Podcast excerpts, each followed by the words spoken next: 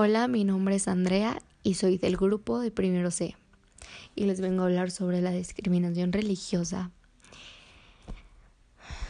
Para empezar, yo creo que la discriminación, cualquier tipo de discriminación no debería por qué existir, ya que todas las personas somos iguales, no importa género o creencias.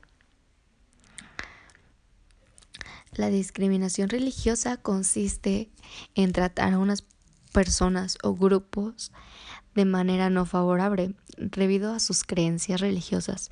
Esto incluye cuando los adeptos de diferentes religiones, denominaciones o no religiones son tratados de manera desigual a estas creencias. De acuerdo con un informe que practica el derecho humano del Departamento de Estados Unidos sobre México se deportó que en algunos funcionarios locales infringían las libertades religiosas, específicamente en el sur.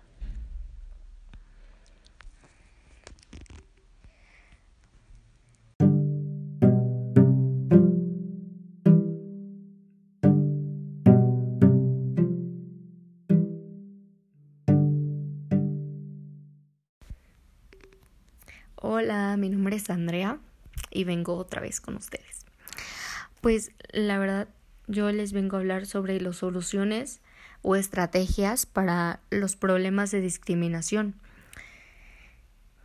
Para empezar, yo creo que la discriminación no tiene por qué estar y pues sí puede inculcar desde que estamos chiquitos.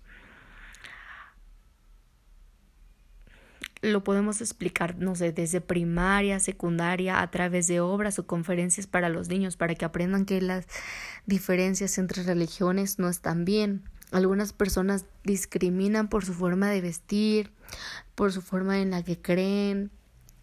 Y pues yo quiero un México en donde no exista ningún tipo de discriminación, ni, ni discriminación racial, discriminación religiosa, discriminación hacia las personas que son de diferentes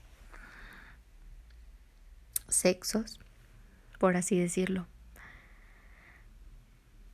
Otra es que pues podemos lanzarlo en comunicaciones o programas de televisión, espectáculos trípticos, infografías, donde mencionemos el por qué se debe respetar a la de, a la religión de cada persona y en qué beneficia. Pues eso es todo lo que yo les puedo decir y la verdad pues muchísimas gracias por prestarme atención.